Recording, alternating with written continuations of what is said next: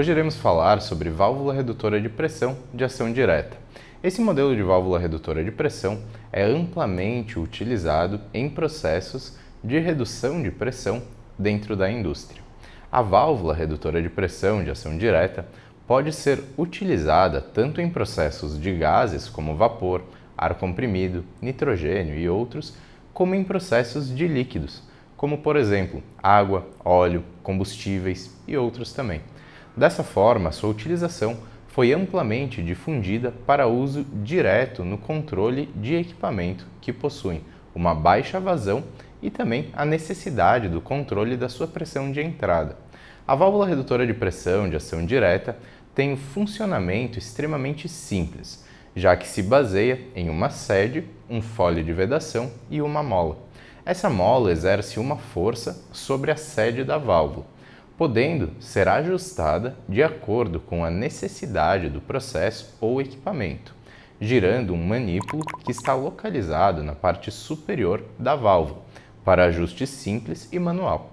Dessa forma, a válvula redutora de pressão de ação direta é facilmente ajustada e instalada seu valor é cerca de 3 a 4 vezes menor do que a válvula redutora de pressão auto-operada, em grande parte devido à construção muito mais simples e de menor porte. Porém, a pressão de saída, ajuste da válvula redutora de pressão de ação direta, varia de acordo com a variação da pressão de entrada, ou seja, a pressão de saída não tem uma alta precisão.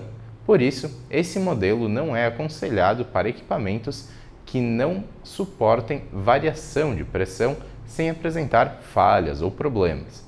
Além do mais, ela apresenta limitação de vazão devido ao seu menor corpo, sendo a sua vazão máxima 490 kg de vapor por hora. A aplicação de válvulas redutoras de pressão de ação direta normalmente é feita na entrada de serpentinas, camisas, equipamentos ou tanques que sejam encamisados que tenham flexibilidade na variação de pressão e temperatura e que necessitem de uma baixa vazão de vapor para funcionamento. Nessa nessas aplicações, o seu funcionamento é perfeito e uniforme, tendo um ótimo custo-benefício. Vamos falar sobre três pontos importantes relacionados a válvulas redutoras de pressão de ação direta, começando pela diferença entre a válvula de ação direta e auto-operada, seguindo pela manutenção e, por fim, falando sobre a montagem padrão de estações redutoras de pressão. Qual é a diferença entre válvula redutora auto-operada e a de ação direta? Poderíamos fazer um texto explicando todas as menores diferenças sobre elas, porém, vamos nos ater ao que realmente faz a diferença na prática. A válvula auto-operada tem a pressão de saída setada em, por exemplo, 3 bar. Independente da pressão de entrada variar de 5 a 8 bar, por exemplo, a pressão de saída será sempre constante e confiável 3 bar. Isso porque ela funciona pela leitura de diferencial de pressão que é feita mecânica e constantemente durante o seu funcionamento. Já a válvula de ação direta é para uso em processos de menor vazão e menor precisão, como falamos anteriormente, pois com a variação da pressão de entrada, varia também a pressão de saída. Um exemplo é, se a pressão de entrada estiver setada em 3 bar, com a entrada de 8, se a, se a entrada for de 5 bar, ela será menor do que a inicialmente setada, e o mesmo vale para a sobrepressão. Dessa forma, a confiabilidade na saída não é 100%. Isso quer dizer que a válvula redutora de ação direta não é boa? Não. É uma ótima válvula, porém não atende todos os processos e equipamentos. Entretanto, é muito boa para uso em autoclaves, por exemplo, onde tem válvula de segurança, em processos de recapadora de pneus, na indústria de lona de freio automotiva, entre tantas outras. Isso porque, nesses processos, a injeção é por ponto e deve ter controle individual. Vale a pena fazer manutenção na válvula? Depende. O custo da válvula redutora de pressão de ação direta gira em torno de R$ 1.000, R$ 1.500. Entre o custo de retirada, frete, mão de obra, peças, frete de retorno, dificilmente o custo de manutenção ficará menor do que 60% do valor de uma válvula nova. Nesse caso, é inviável o conserto e esse item pode ser, pode ser visto como um consumível. Já o custo de uma válvula redutora de pressão auto-operada de uma bitola maior, por exemplo, de 3 ou 4 polegadas, é relativamente alto. Nesse caso, vale a pena avaliar o tempo de uso da válvula e o estado geral da mesma. Quando a necessidade da troca de muitos componentes e o estado interno do corpo da válvula já está em condições que limitam o seu uso e o seu funcionamento, mesmo que seja feita a manutenção, após algum tempo os problemas certamente irão retornar e o investimento terá que ser refeito. Assim, é necessário sempre colocar na ponta do lápis e avaliar. Por melhor que seja a qualidade da manutenção, não tem como ficar em condições de nova, é impossível, devido ao próprio desgaste mecânico do vapor, que por si só já é um fluido corrosivo. Como eu devo montar uma estação redutora de pressão? Novamente, depende. Nesse caso, depende muito da necessidade de cada processo. O padrão de uma estação redutora de pressão de, qualidade, de boa qualidade e segurança começa por um separador de umidade na sua entrada. Esse dispositivo facilitará a drenagem do condensado, água proveniente do vapor, protegendo a válvula e melhorando a eficiência do processo. São necessárias também válvulas de bloqueio, duas para bloqueio da válvula redutora em caso de manutenção ou substituição e uma terceira, tipo aeroglobo com fólio metálico para controle manual pelo sistema de bypass, ou seja, paralela à válvula principal. Antes da válvula, também é necessário um filtro Y, que garantirá que as partículas sólidas maiores do que 0,8 mm não cheguem até a sede da válvula redutora, protegendo a sua integridade. Para verificação, regulagem e até mesmo controle manual, é necessária a instalação de dois conjuntos de manômetros com tubo sifão, um antes da válvula redutora e, logicamente, um depois. Dependendo do quão crítico é o processo ou se ele está antes de um equipamento com alta sensibilidade à alta pressão de vapor, como uma autoclave ou um tanque encamisado, por exemplo, deve ainda ser instalada uma válvula de segurança, que abrirá fazendo a descarga da sobrepressão em caso de falha da válvula redutora ou de algum outro componente do sistema. O funcionamento da válvula redutora de pressão de ação direta segue os seguintes passos: 1. Um, chegada do fluido, pressão, junto com a força da mola no obturador contra a sede, mantendo a válvula fechada. 2. Girando a canopla no sentido horário, comprime-se a mola que movimenta o eixo e a sede. Assim, permite a passagem do fluido. 3. O fluido entra, o fluido então ocupa a outra câmara da válvula, a tubulação jusante, e entrará em equilíbrio com a mola. 4. A pressão jusante aumenta e atua através do fole para conter a força da mola e assim fechar a sede quando a pressão for a de ajuste. 5. Depois de equilibrada e com a sede fechada, set point, todo o processo de controle se repete. Para, para entender o processo de ajuste e reajuste, basta seguir esses quatro passos. Girando-se o manípulo no sentido anti-horário, a pressão na saída da válvula diminui. Girando-se o manípulo no sentido horário, a pressão na saída da válvula aumenta.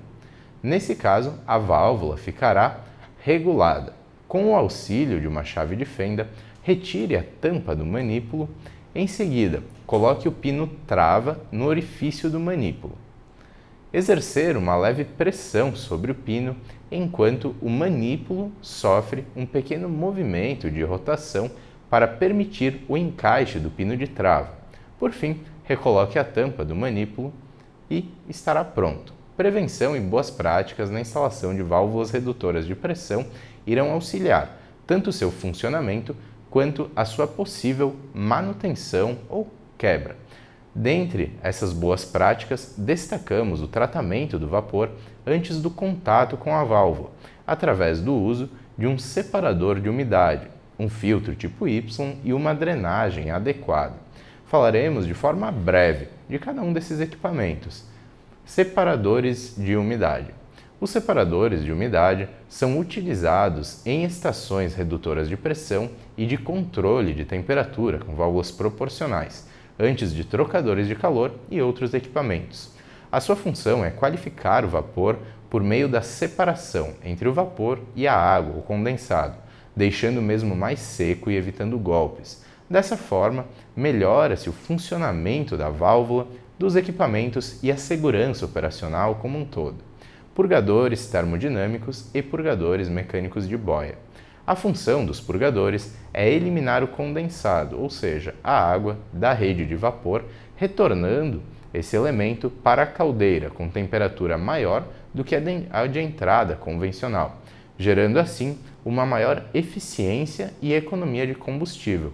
A manutenção preventiva dos purgadores é de extrema importância e deve ser feita em períodos curtos de tempo, pois, com o vazamento dos mesmos ou o seu trancamento, o processo perde muito em eficiência, assim fazendo com que a caldeira queime cada vez mais. Sugerimos que a cada 30 metros de rede seja feita uma bota coletora de condensado e um purgador termodinâmico instalado, além, é claro, do uso nas baixadas antes das entradas e estações e dos equipamentos também, onde se caracterizam os pontos de acúmulo de condensado. Além disso, os purgadores mecânicos de boia devem ser utilizados em trocadores de calor e em todos os equipamentos, pois a sua drenagem é contínua e qualifica o funcionamento do equipamento, retendo calor no seu interior.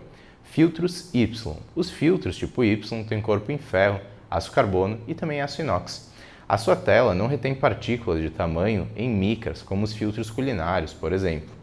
Porém, retém limalhas de ferro, solda e partículas acima de 0,8 milímetros que resultariam na danificação dos componentes internos das válvulas e também dos equipamentos.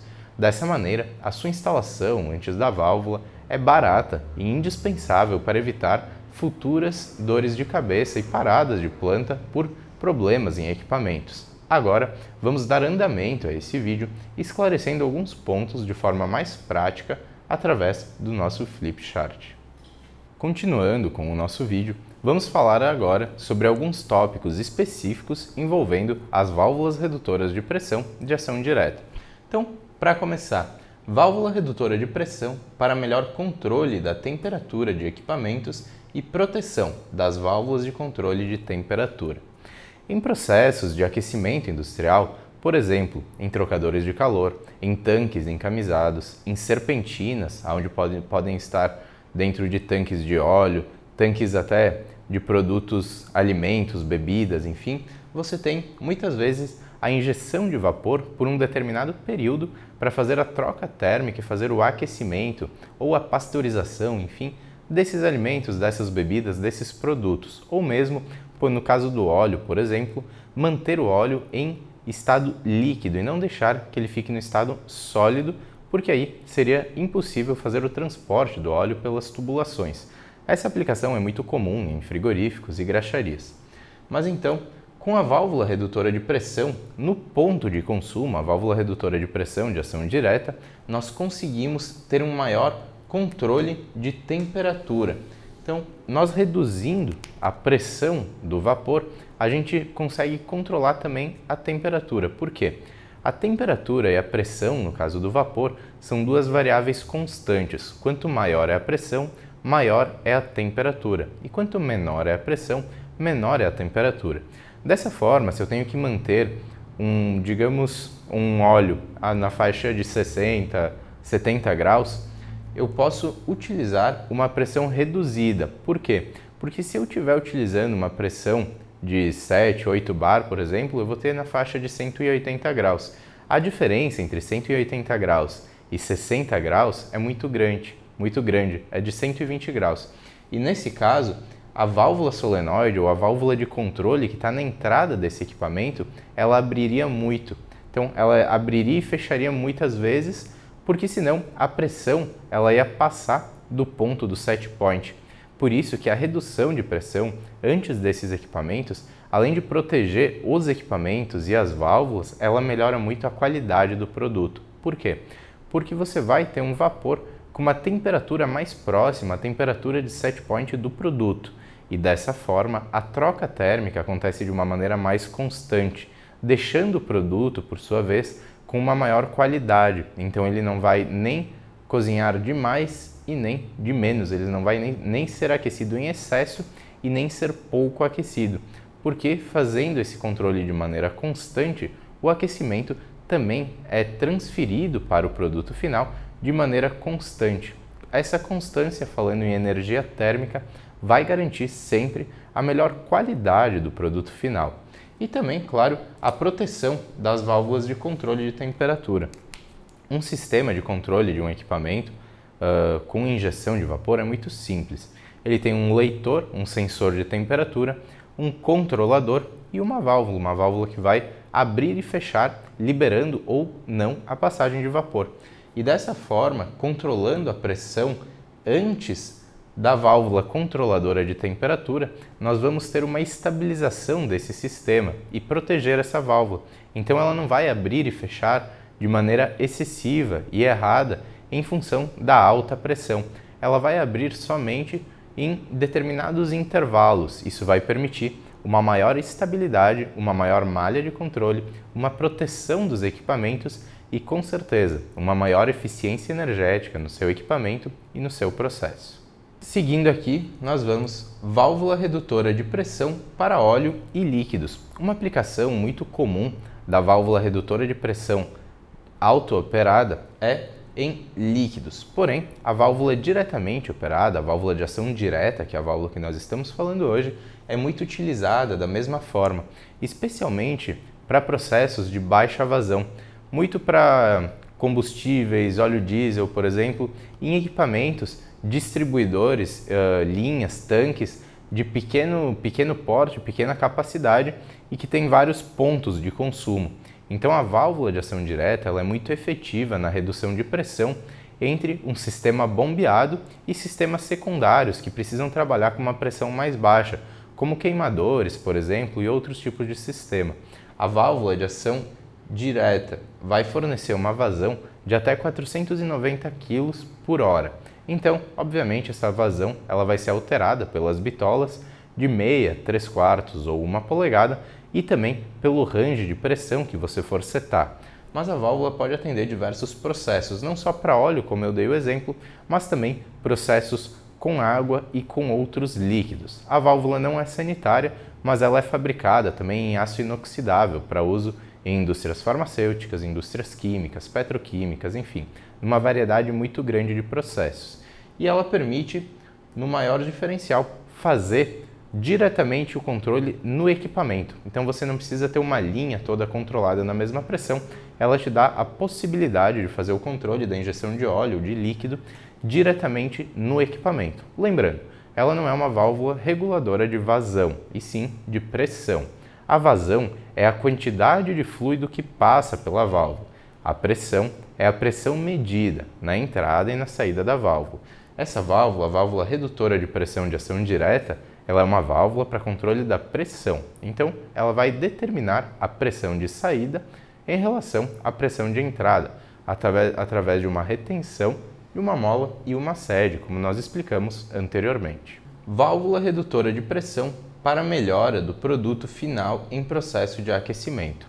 Então, como a gente falou anteriormente, o produto final quando você tem uma estabilidade na temperatura, naturalmente você vai ter uma melhora no seu produto final. Então, se você usa, por exemplo, panelões, tachos, é uma consulta muito comum que as pessoas vêm para nós de diversas micro e pequenas empresas por todo o Brasil.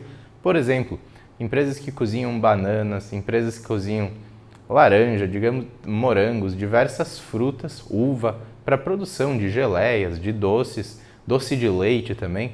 Então essas pessoas utilizam sempre uma válvula redutora de pressão antes do equipamento. Por quê? Justamente por ter uma pressão mais baixa e uma temperatura mais próxima à temperatura real de, co de cozimento do produto. Porque nesse tipo de processo, se você tiver uma temperatura muito alta ou uma válvula de controle que dê muita variação, o produto final, a geleia, o doce, enfim, ele não vai ter a mesma qualidade do que se você manter o processo estável durante todo o tempo de cozimento. Então, a válvula redutora de pressão, ela agrega sim muito valor e muita qualidade ao produto final. estabilizando o processo e mantendo a temperatura de maneira constante, além de toda a proteção dos equipamentos e do melhor funcionamento do sistema de maneira geral. Agora, vamos falar sobre a instalação típica de uma válvula redutora de pressão, como nós falamos anteriormente, com separador de umidade, filtro Y e outros componentes. A instalação típica da válvula redutora de pressão começa com um separador de umidade. Depois do separador de umidade, nós vamos ter válvula de bloqueio, filtro Y, a válvula principal, redutora de pressão, uma, uma segunda válvula de bloqueio, manômetros antes e depois, uma válvula globo no bypass para operação manual e na saída uma válvula de segurança pode ser instalada dependendo do processo. Então, o vapor chega até no separador de umidade. Aqui, esse vapor é tratado e depositado na parte, o condensado fica depositado na parte inferior do separador e é eliminado através de um purgador. Então, para bitolas menores, até 2 polegadas, você pode utilizar um purgador termodinâmico acoplado a esse separador de umidade. Para bitolas maiores, de 3, 4 polegadas, 2 polegadas e meia, você pode utilizar um purgador mecânico de boia. Ele vai ter um volume maior de condensado para eliminar e vai ter um funcionamento contínuo. Então ele vai entregar um melhor funcionamento para a estação redutora de pressão. Aqui na parte superior do separador, nós temos vapor seco. Esse vapor seco vai passar pelas válvulas, a sua pressão será reduzida pela válvula redutora de pressão e ele alimentará o processo. A função desses equipamentos são a seguinte: as duas válvulas de bloqueio, válvulas tipo esfera normalmente, uma antes e uma depois da válvula redutora, servem para fazer o bloqueio dessa válvula redutora e a sua possível manutenção ou substituição. A válvula de bloqueio, tipo globo, com vedação em fólio metálico, uma válvula de maior sensibilidade, é utilizada no bypass para caso seja necessário a operação manual desse sistema no decorrer da manutenção da válvula redutora. Então, a gente pode fazer uma manutenção da válvula redutora e trabalhar através do bypass. Seguindo essa linha, justamente nós temos os dois manômetros, um depois e um antes da válvula para fazer esse controle, esse ajuste, tanto no trabalho manual quanto no trabalho da válvula redutora como padrão.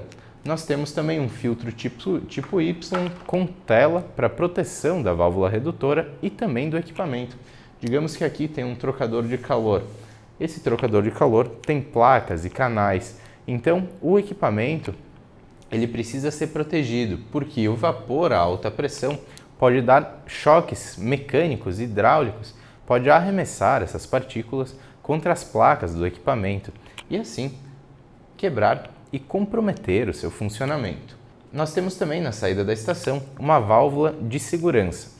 Essa válvula de segurança vai abrir em caso de falha da válvula redutora de pressão, protegendo também o equipamento. Automação para equipamento de cozimento e redução de pressão.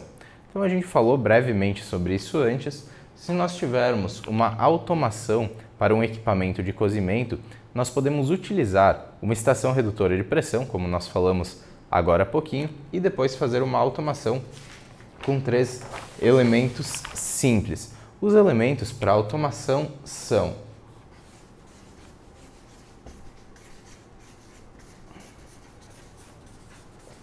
um controlador um sensor